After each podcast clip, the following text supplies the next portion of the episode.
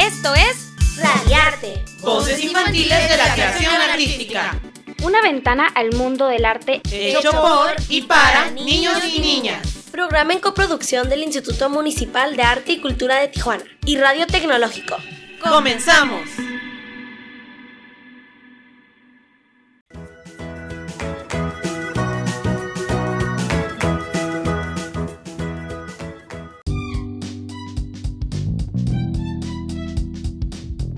Hola, buenos días. Mi nombre es Lisa y les doy la bienvenida a una edición más de Radiarte, Voces Infantiles de la Creación Artística, traído a ti por el Instituto Municipal de Arte y Cultura. Me acompañan en la conducción Marisa e Iker y nuestro tema de hoy es el coleccionismo. ¿Qué te parece, Marisa?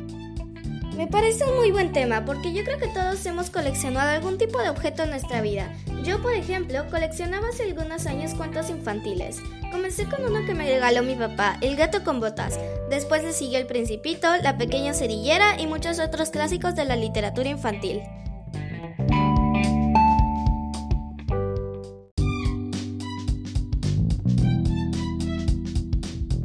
Yo colecciono figuras de mis superhéroes favoritos. Comencé desde que tenía 5 años. Ahora tengo más de 100 figuras. Pero ¿saben quién comenzó con el coleccionismo?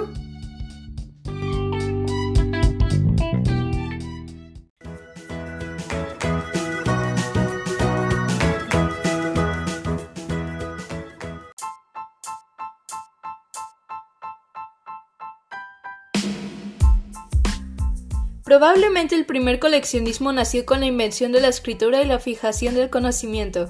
El primer registro que se tiene de un deseo de reunir objetos, en aquel caso tablillas de bagro, lo realizó el rey asirio Usurbanipal, cuando ordenó reunir en su palacio todas las tablillas grabadas con textos existentes en su imperio.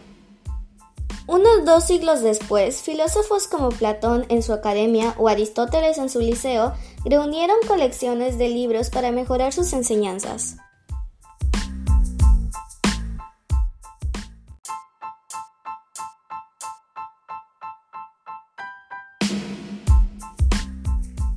Pero es durante el siglo XVI cuando se amplía el ámbito del coleccionismo a todo tipo de objetos bellos, raros y valiosos.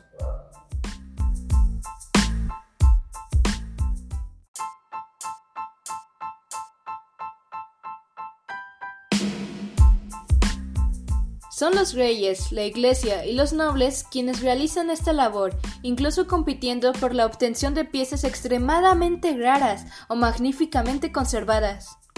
Así es, Lisa. De estas colecciones privadas nacerán muchos de los museos actuales como el Prado, el Louvre, el Hermitage o los Vaticanos.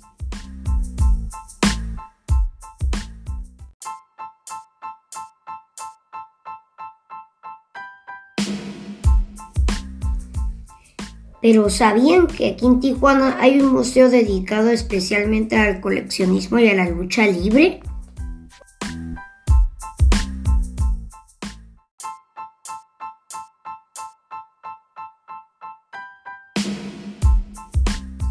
Claro que sí, yo he ido con mis papás varias veces. Está en el centro de Tijuana. Ahí platicamos con Miguel Ángel Pérez, director del Museo del Coleccionista.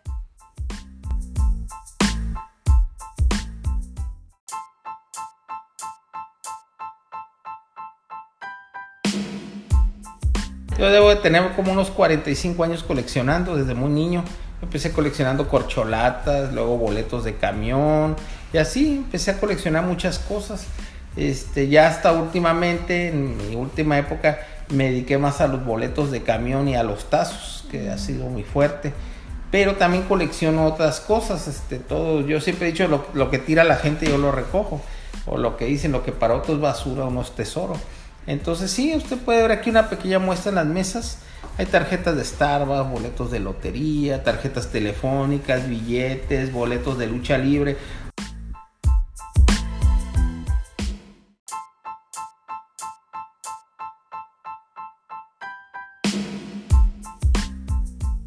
En 45 años, recabando todo tipo de objetos, logró reunir miles. Parte de esa colección se exhibe ahora en el Museo del Coleccionista de Tijuana.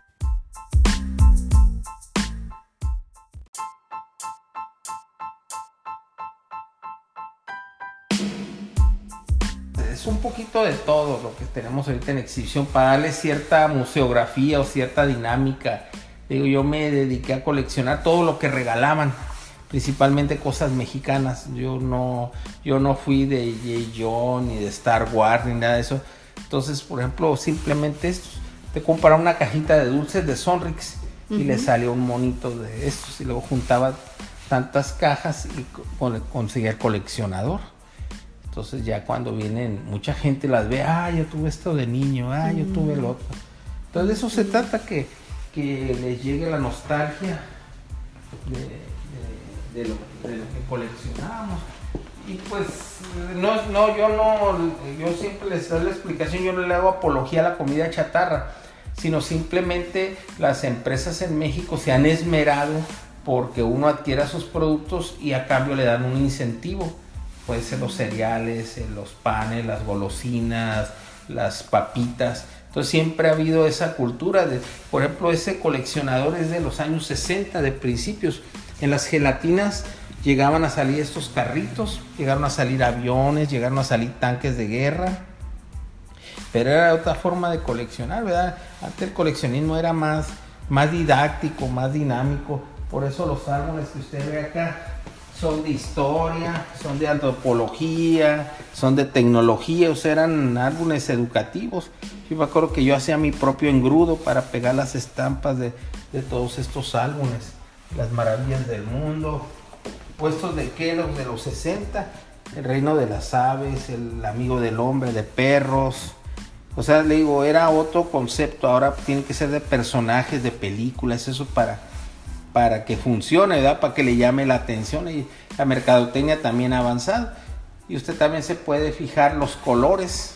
Por ejemplo, se maneja mucho el amarillo, el, rojo, o sea, son colores que llamen demasiado la atención para, para, para que tengan impacto. Aquí tengo algo del Chavo del 8. También tengo algo de... Estos salían en sabritas, en los bustos de los héroes. Mm. Este, estos son una sección que tengo de camiones a escala.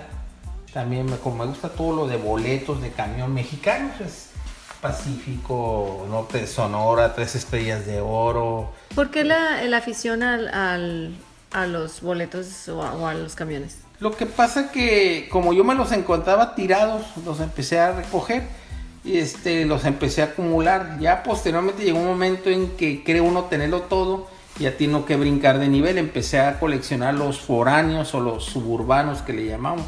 Los ABC que iban a Rosarito, los que iban a Mexicali. Después seguí con los norte de Sonora, ya me dediqué a los foráneos. y, me he ido más lejos, pero siempre y cuando coleccionando solo de México.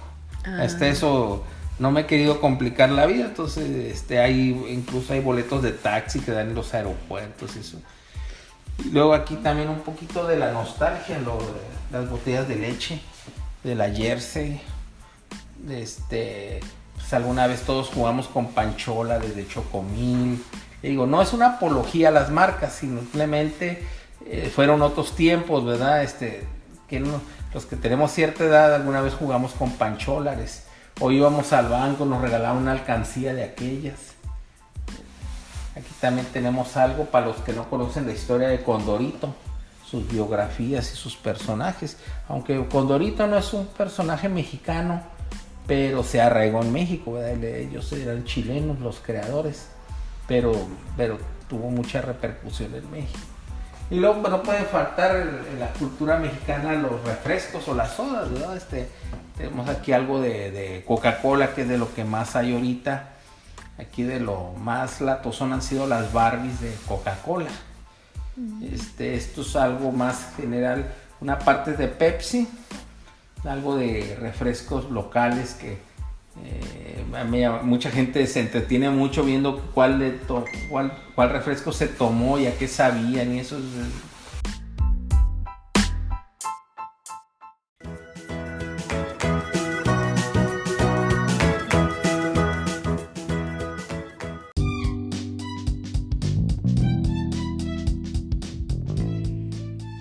Casi 20.000 objetos se muestran en el museo, 6.800 de ellos relacionados a la lucha libre.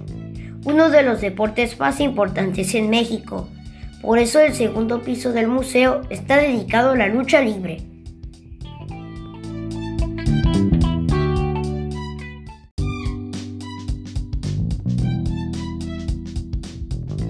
Incluso hay máscaras detrás de las vitrinas que fueron utilizadas en algunas batallas por luchadores como el Mil Máscaras o el Rey Misterio, muy bien conservadas por cierto.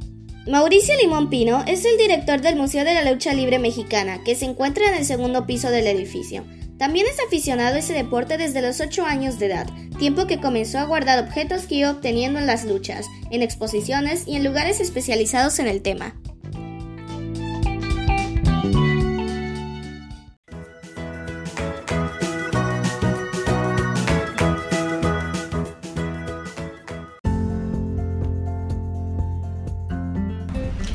Entonces tú piensas que la, la afición empezó contigo por ir con tu familia, con tu papá a las luchas o cómo? Sí, pues es que yo realmente empecé porque un tío me llevó. Un tío fue el que me llevó, a mi primo no le gustaba la lucha, se quedaba dormido, entonces mi tío me llevó. Y desde entonces pues yo me quedé enamorado de la lucha libre. Y es muy cómodo, o sea, uno como padre lleva a sus hijos y sus hijos continúan la tradición o a través de la televisión que empiezan a ver, ven lucha libre, les gusta y luego le dice su papá que los lleve. Mm. Pero este, y han salido muchos aficionados de, de, esa manera también. ¿En qué lugar era? ¿Qué, ¿Qué, espacio era la lucha libre donde la primera vez que fuiste? La, siempre ha sido el auditorio. ¿El auditorio? ¿Qué el auditorio y luego fue en la Arena Tijuana 72. Eh, no me acuerdo la fecha, pero son como 45 años más o menos. Hace 45 años. Sí me acuerdo de la primera lucha. Lo único de acuerdo de la primera función que fui fue que al Audaz le arrancaron la máscara y la aventaron al público. Fue algo que a mí me quedó, este, algo que me impactó.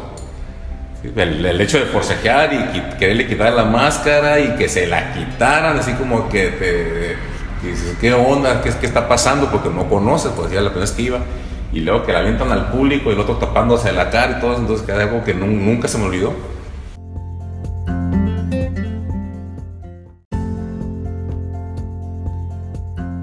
Fue así como comenzó a coleccionar muñecos de superhéroes, cinturones, trofeos de los luchadores y los guardó en un ropero. Al ir creciendo la colección tuvo que utilizar otros cuartos de su casa y finalmente contemplar la posibilidad de crear un sitio específico para albergar y mostrar de una manera ordenada las piezas. Así es como nació el Museo de la Lucha Libre Mexicana.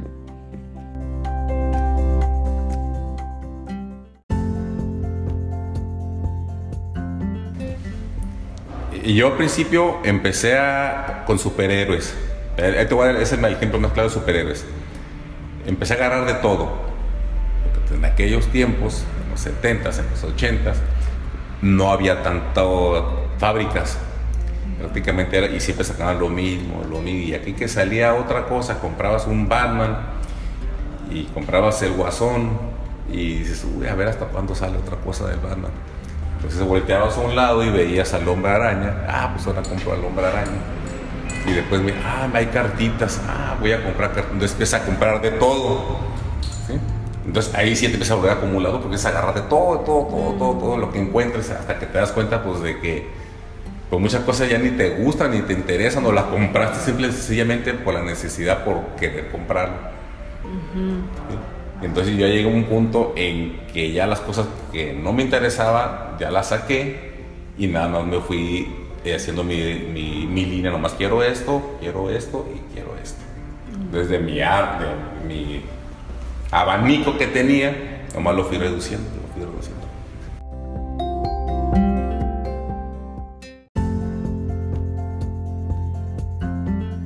Un sitio altamente recomendado donde el paso del tiempo es preservado en las vitrinas del museo, que seguramente te transportarán a tu infancia y si eres niño o niña como nosotros también te vas a divertir.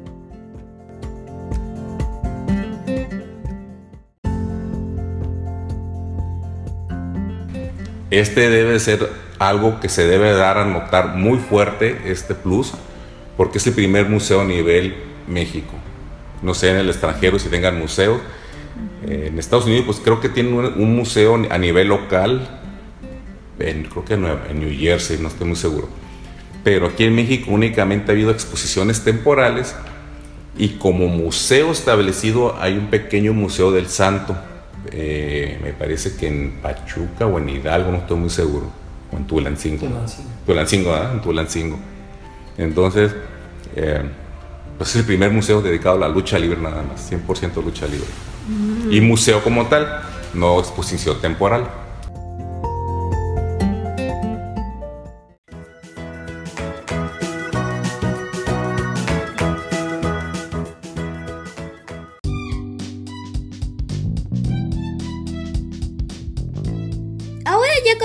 El Museo del Coleccionista y de la Lucha Libre de Tijuana, un espacio mágico para todos. Tal vez podamos retomar el coleccionismo, ¿no crees, Iker?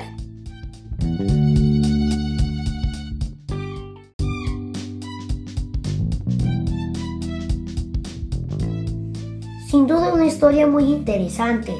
Yo voy a continuar coleccionando mis figuras favoritas de superhéroes. Y claro, también voy a visitar muy pronto el museo.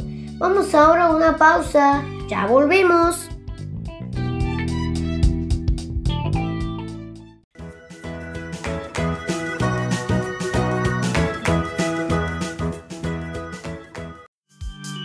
No te vayas. Volvemos en un momento para seguir disfrutando de Radiarte. Voces infantiles de la creación artística.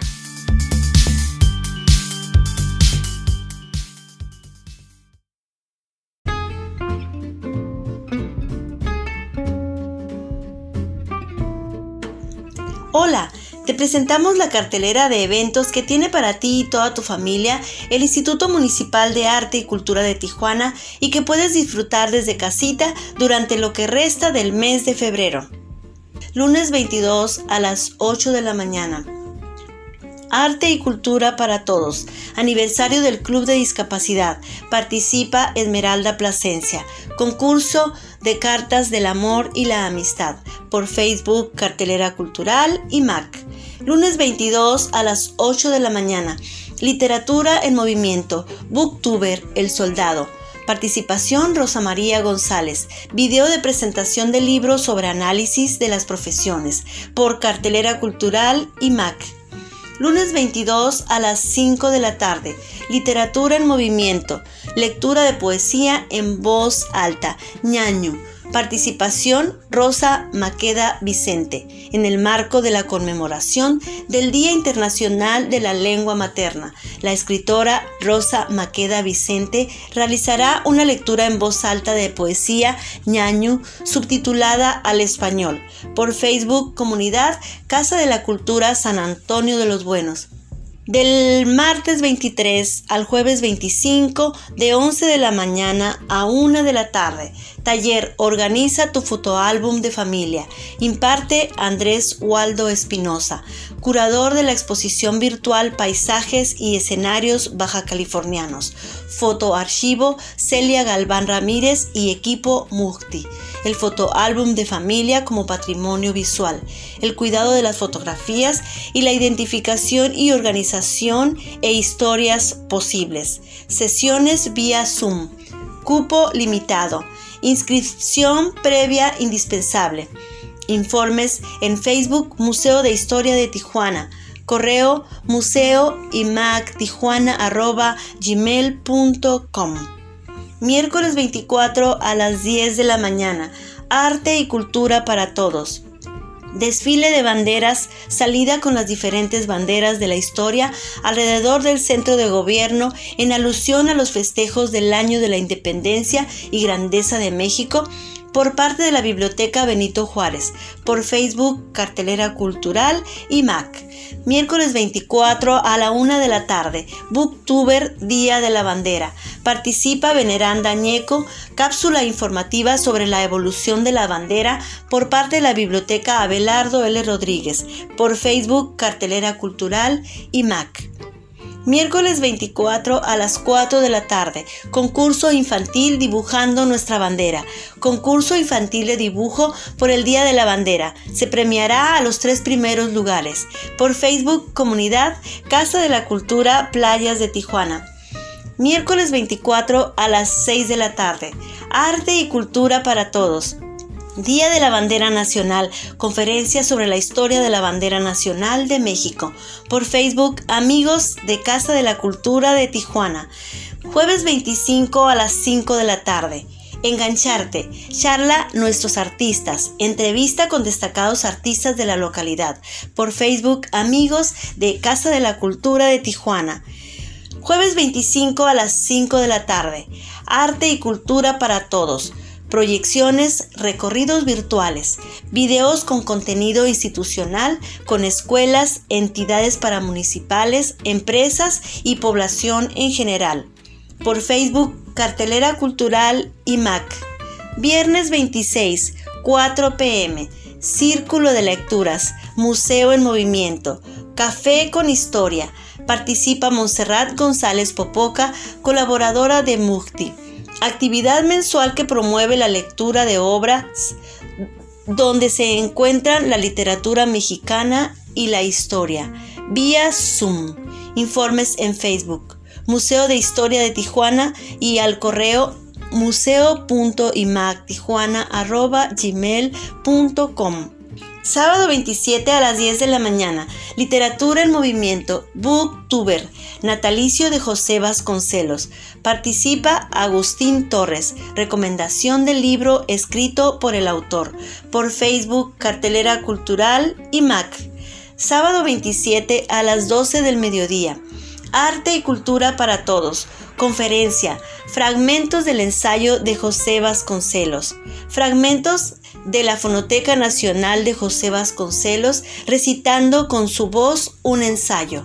Por Facebook, amigos de la Casa de la Cultura de Tijuana. Como verás, hay mucho para divertirte y aprender de arte y cultura durante todo este mes de febrero en nuestras redes sociales. Síguenos.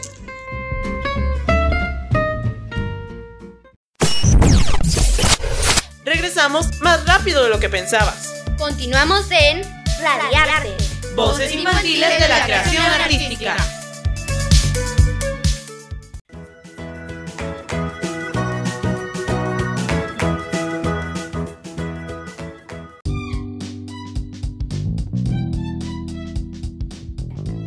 Ya estamos de regreso en Radiarte, Voces infantiles de la creación artística. Vamos a hacer un recorrido por las actividades culturales que realizará el IMAC en los próximos días. El jueves 18 a las 4 de la tarde se presenta el artista escénico Ferdusol con una cápsula educativa del Teatro Clown. Se llama Popó de Pegritos y está dirigida a todos los niños para que aprendan a cuidar a sus mascotas. Lo podrán ver por la página de Facebook Comunidad Casa de la Cultura de Playas de Tijuana.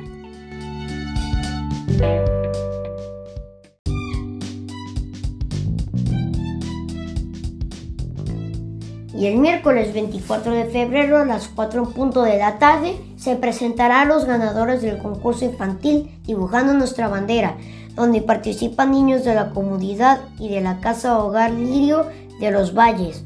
Y lo podrás ver a través de la página de Facebook Comunidad Casa de la Cultura Playas de Tijuana.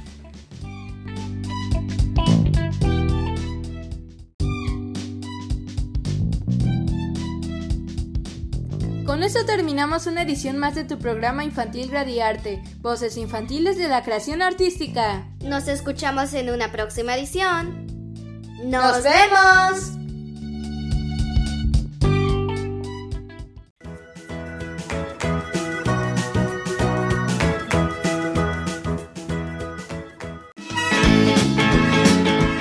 Amigos, por hoy hemos terminado. Escucharnos con más arte y cultura la próxima semana. Aquí en Radiarte. Voces infantiles de la creación artística. En 88.7 de frecuencia modular. Entérate de más eventos culturales en nuestro Facebook, Cartelera Cultural y Mac. ¡Hasta pronto!